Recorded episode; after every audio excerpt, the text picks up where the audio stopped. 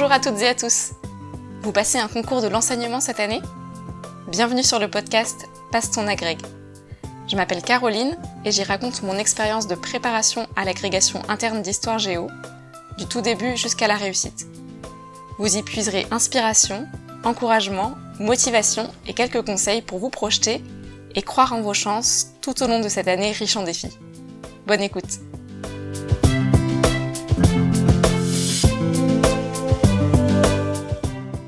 Avec cet épisode, on commence une nouvelle série sur la préparation des oraux. Je voulais déjà vous remercier pour tous vos messages, pour vos encouragements, pour vos remarques et pour vos questions. J'essaierai de faire de mon mieux pour continuer à y répondre. Dans cette série d'épisodes, on parlera de l'organisation que j'ai mise en place pour préparer les oraux, de mes entraînements et aussi des vrais oraux. On parlera aussi matériel. Et ce que j'aimerais, c'est que vous puissiez en fait avoir le maximum de billes pour vous projeter à ces épreuves orales qui sont quand même très spécifiques, qui peuvent euh, faire quand même très peur. Et euh, voilà, se, projeter de manière euh, la plus précise possible peut aider à dédramatiser et arriver serein le jour de l'épreuve. En tout cas, je vous souhaite beaucoup de courage, beaucoup d'enthousiasme dans cette préparation. La préparation de l'oral, c'est la partie que j'ai préférée, donc j'ai beaucoup de plaisir à rendre compte de cette partie de la préparation que j'ai beaucoup aimée. Et j'espère que vous y trouverez autant de plaisir que moi. Alors c'est parti pour ce premier épisode de cette nouvelle série sur l'élaboration de mon plan d'attaque. Alors qu'est-ce que j'ai fait pour préparer l'oral? Comme je vous ai dit, moi ma préparation de l'oral avait commencé en fait euh, bien avant les écrits, hein, dès l'été. Je vous avais euh, présenté mon, premier programme euh, que j'avais mis en place à partir du mois de juillet. Et j'avais eu aussi l'occasion de, passer quelques petits euros avant les écrits lors de la formation que je vous avais présenté dans l'épisode 2. Alors, ça c'était euh, la partie facile en quelque sorte. La partie la plus difficile, c'est la partie qui suit les écrits et qui précède l'annonce des résultats. C'est quand même très difficile de, de croire en ses chances. Voilà, je sais pas si vous vous souvenez, mais moi j'étais sortie de la troisième épreuve en me disant que c'était peut-être jouable, mais en quelques jours j'y croyais plus du tout. Et euh, ne pas être passif dans l'attente des résultats, c'est très important parce que il faut pas perdre de temps. Et en même temps, on a besoin de repos. C'est essentiel de se reposer, c'est essentiel de couper. Pour la plupart, euh, on ne prend pas vraiment de vacances euh, de l'été jusqu'aux écrits. Au mois de janvier, on peut être très fatigué, surtout dans des contextes de pandémie. Donc les vacances sont vraiment importantes. Moi, j'ai vraiment coupé des écrits jusqu'aux vacances de février. Et je me suis, d'ailleurs, en fait, j'avais plein de boulot euh, au collège. Il y avait les brevets blancs, plein de copies. J'avais pas mal de choses à m'occuper du côté de la classe dont j'étais professeur principal. Donc, euh, j'ai pas cessé de travailler, mais j'ai pas travaillé à la grègue. Et c'est pendant les vacances de février que déjà j'ai pris de vraies vacances, c'est-à-dire que je me suis reposée, j'ai dormi. Euh, par chance, euh, notre fille a dormi un peu plus à cette période-là. On est allé voir des amis. Et là, euh, j'ai retrouvé une amie avec laquelle j'avais passé la grecque en 2014. Et, euh, et c'était génial en fait d'être euh, chez une prof d'histoire qui avait plein de bouquins d'histoire chez elle. Ça m'a permis en fait de me remettre à travailler, mais vraiment en me faisant plaisir. C'est-à-dire que j'avais pris dans sa bibliothèque notamment toute la série Mondes anciens, la, Mésopotamie, l'Égypte ancienne, etc. Je, balayais ça avec avec une avidité et, un, plaisir qui me faisait dire super, je suis un peu sortie des questions d'écrit, je vais pouvoir découvrir plein de choses, je vais quand même profiter. Donc, je croyais pas en mes chances, euh, je ne croyais plus en mes chances, mais j'avais beaucoup de goût à étudier. Ce qui est difficile aussi dans l'attente des résultats, c'est de se remettre à travailler et donc de refaire des sacrifices quand même, c'est-à-dire euh, bah, de passer moins de temps avec sa famille, parfois euh, bâcler un peu son travail pour euh, l'établissement, pour un résultat qui est incertain. C'est-à-dire qu'on ne sait pas du tout si on va être euh, admissible ou pas, et ça c'est quand même vraiment difficile. Bon, je me suis refait un planning à partir du moment où je me suis remise à travailler. Il restait à peu près 10 semaines avant les oraux potentiels. Donc j'avais planifié de travailler une semaine chaque niveau. Donc selon à peu près la même structure que j'avais mise en place à partir de l'été, sauf qu'au lieu de passer un mois par niveau, là je pensais consacrer une semaine à chaque niveau, c'est-à-dire travailler les programmes, travailler l'historiographie, l'épistémologie et passer un oral blanc. Donc tout ça chaque semaine, en commençant par les niveaux que je n'avais pas du tout eu le temps de travailler. Donc ça c'était mon planning et euh, bah, pour le coup je l'ai tenu. J'ai vraiment travaillé euh, euh, un niveau par semaine jusqu'aux euros. Voilà, bon, il y a, y a pas 10 niveaux, ça me permettait de prendre un petit peu de retard, il y a 7 niveaux en tout, donc en commençant 10 semaines avant, j'ai pu avoir un petit peu de marge, sachant qu'il y a une semaine où j'ai quasiment passé des euros tous les jours, donc j'ai, pas tenu mon planning cette semaine-là, c'est quand même bien d'avoir une ou deux semaines de rab. Voilà, ce qui était important pour moi aussi dans la préparation de l'oral, c'était d'identifier mes fragilités et de choisir des stratégies pour les surmonter.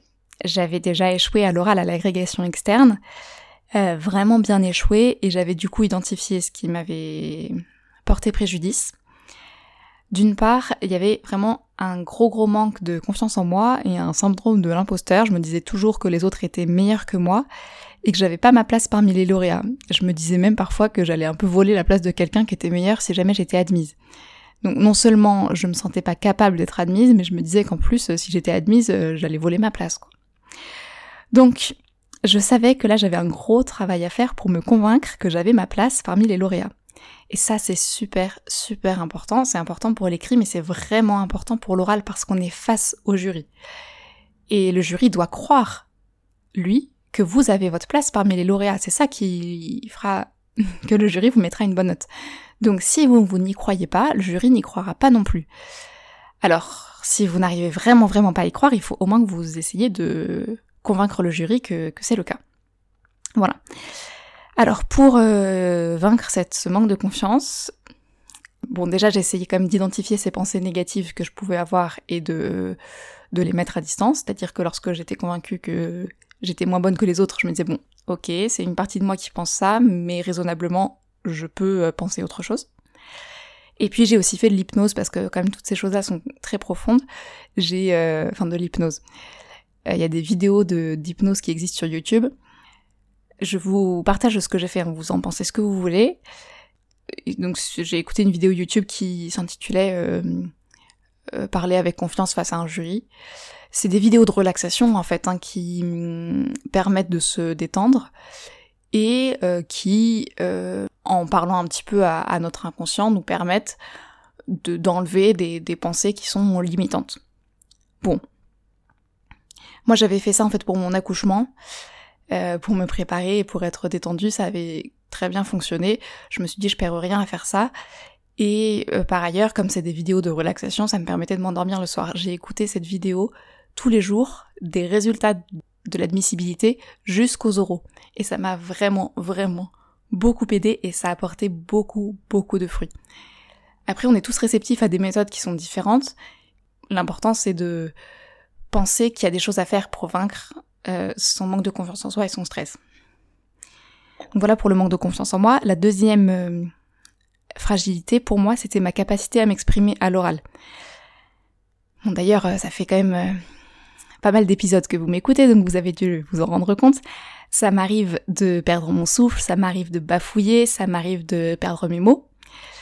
Et ça, c'est quand même un gros inconvénient. Quand on parle à l'oral, et je m'en suis rendu compte grâce à une collègue de musique avec laquelle j'ai passé un oral blanc. Donc à partir du moment où je passais des, oraux, blancs, j'ai commencé euh, deux, trois semaines avant les résultats d'admissibilité je passais devant mes collègues qui avaient la gentillesse de, me servir de jury.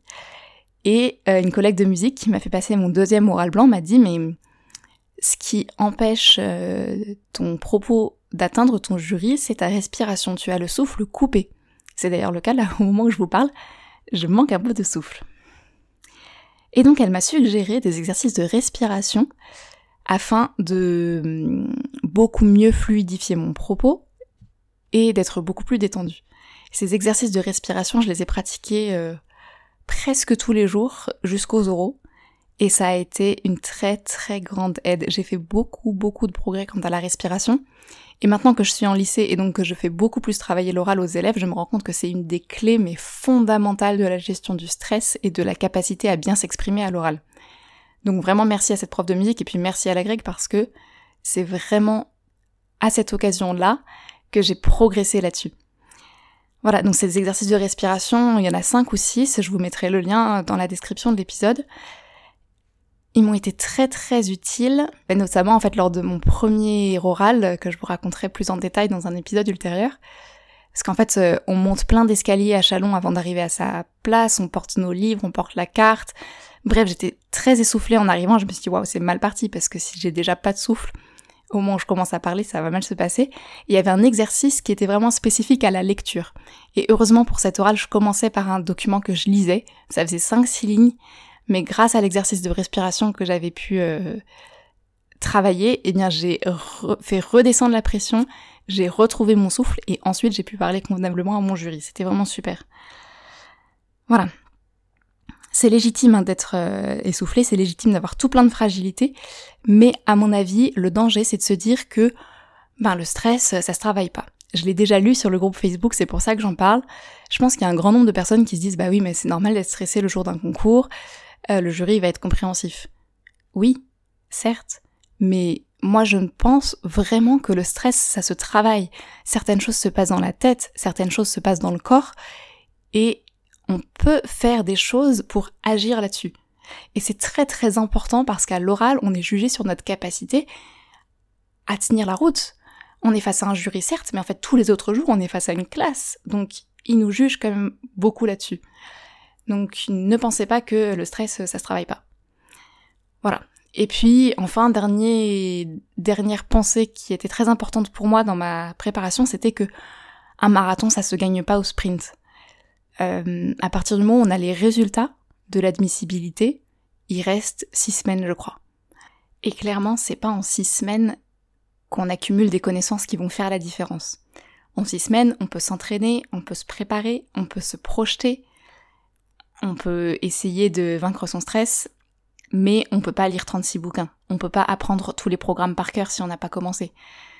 Voilà, donc il faut vraiment prioriser et j'en parlerai dans un épisode ultérieur.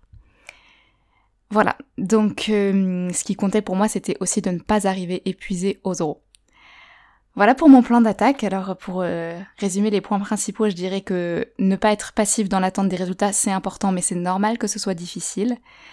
Ensuite, eh bien, passer des euros blancs dès que possible, essayer d'en passer un par semaine, je pense que c'est vraiment profitable. Je parlerai des entraînements spécifiquement dans un épisode.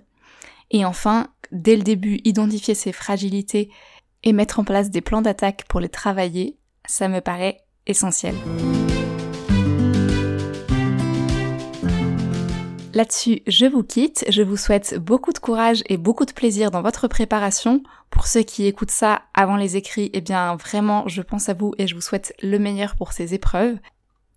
Vous pouvez toujours m'écrire à l'adresse caroline at Vous pouvez aussi aller sur le site pastonagrec.com sur lequel vous trouverez des ressources pour vous préparer aux écrits ou aux oraux. Je suis toujours preneuse de vos suggestions et je vous dis à bientôt pour le prochain épisode abonnez-vous pour ne pas louper sa sortie.